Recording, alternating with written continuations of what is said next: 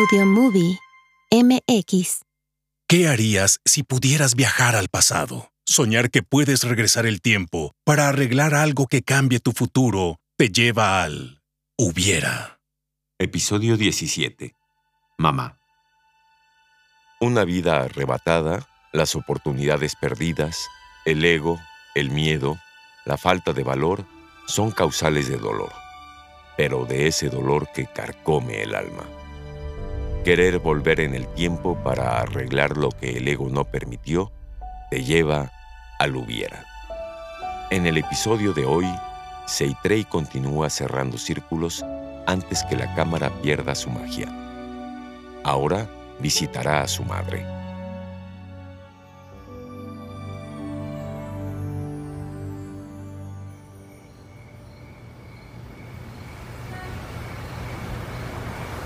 Ciudad de México, Plaza Garibaldi, año 1964.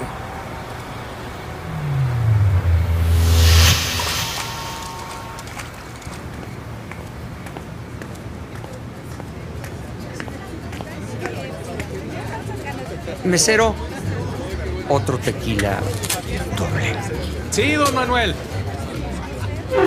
Papá, hija, ¿cómo estás? ¿Por qué no habías vuelto? Ay, han pasado muchas cosas, papá. No te imaginas lo que he vivido. ¿Mis nietos están bien? Sí. Papá, la cámara está fallando. Quizá esta sea la última vez que pueda verte. No me digas eso. ¿Qué pasa? Ay, muchas cosas, papá. Es muy largo de explicar. Lo que sí te diré es que estoy decidida a arreglar lo que no tuve el valor de solucionar en su momento. ¿Sabes? Ayer viajé en el tiempo y busqué a mi esposo. Le dije lo mucho que lo amaba. Y antes de que ya no funcione esta cámara, quiero ver a mi mamá. Y creo que tú también querrás hacerlo. Sí, quiero verla. Pero es muy arriesgado. Ella no va a entender todo esto. Ay, sí, lo sé. Pero no pienso seguir viviendo con el sentimiento de lo que pude haber hecho y no lo hice. Pon atención. Este es el plan. Está bien, hija. Seitrey expone a Manuel la forma en la que se presentarán ante Maridé para posteriormente viajar hacia el año 1986.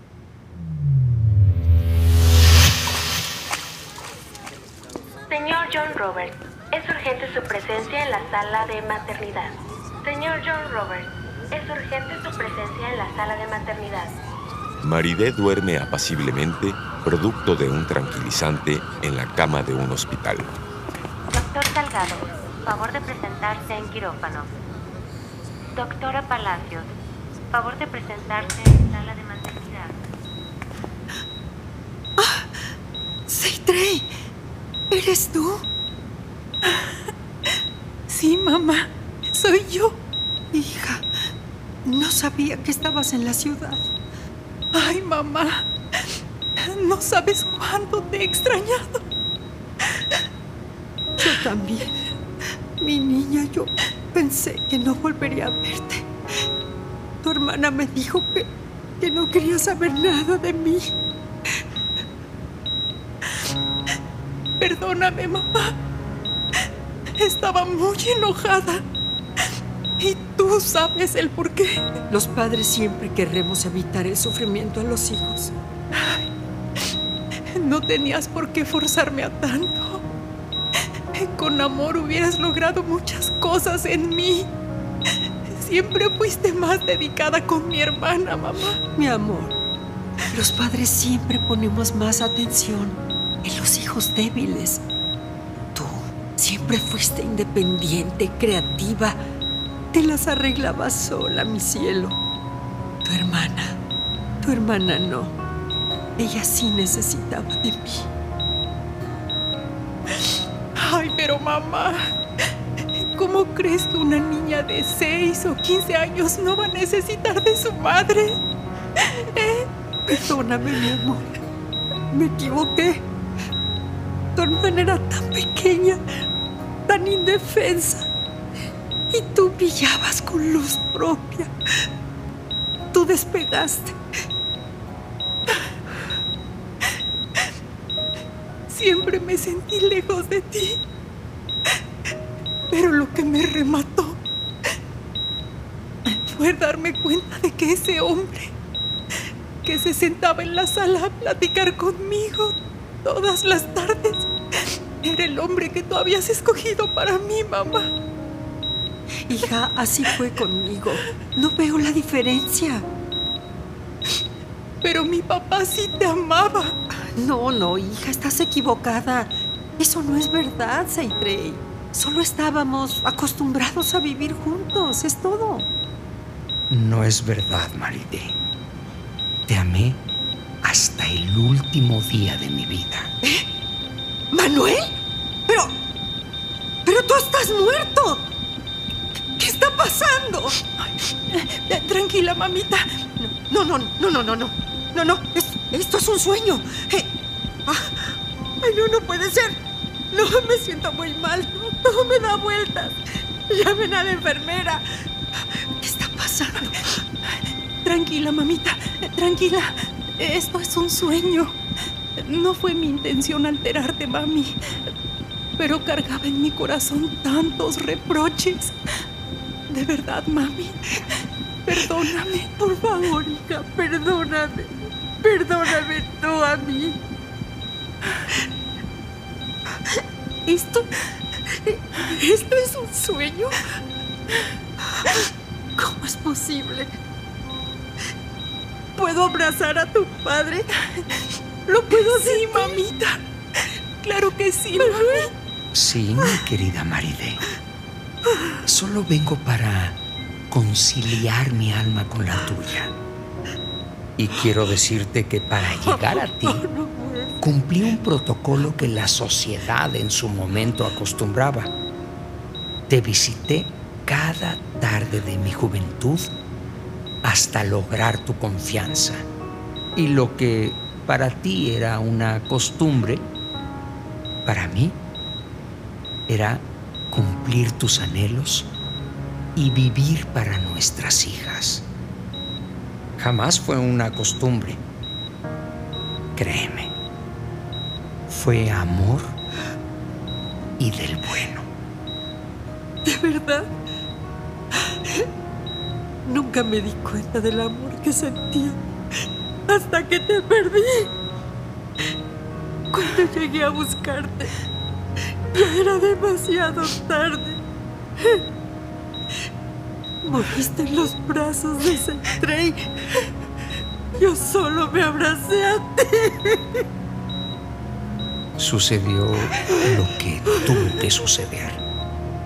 Y créeme que en mis últimos momentos de vida pensé en ti. Ya no, ya no sigas, por favor. Ya no puedo. Duerme, amada mía.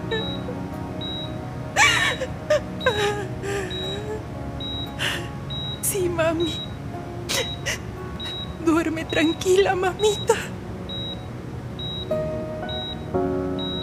Venimos a decirte que te amamos con toda el alma.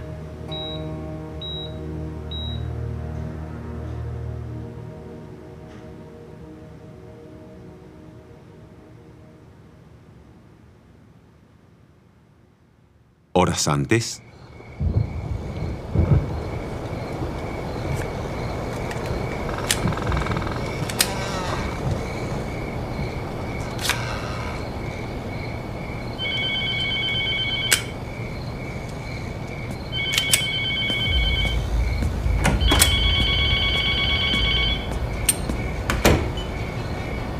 Localizaron a la viajera del tiempo.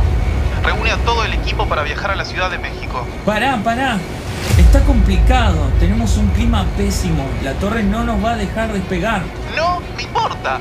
Mueve todo lo que tengas que mover. Y se joden. Es una orden.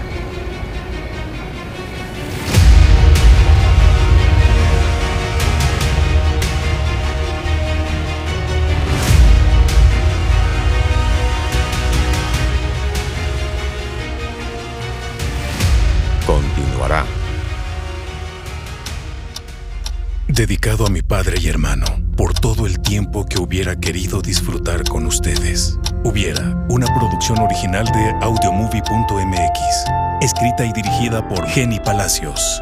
Visita audiomovie.mx para conocer más sobre sus personajes. Síguenos en Spotify, iBox y redes sociales. En este episodio escuchaste las actuaciones de Carol Naranjo como Seitrey, Héctor Rocha como Pancho, el mesero, Irma Infante como Maridé, con la participación especial de Juan Antonio Edwards como Manuel, narrador, Rigoberto Salgado, insertos Mario Hernández, postproducción Ángela Martínez. Agradecemos la colaboración desde Argentina con Leandro y Rodrigo del podcast Y se joden.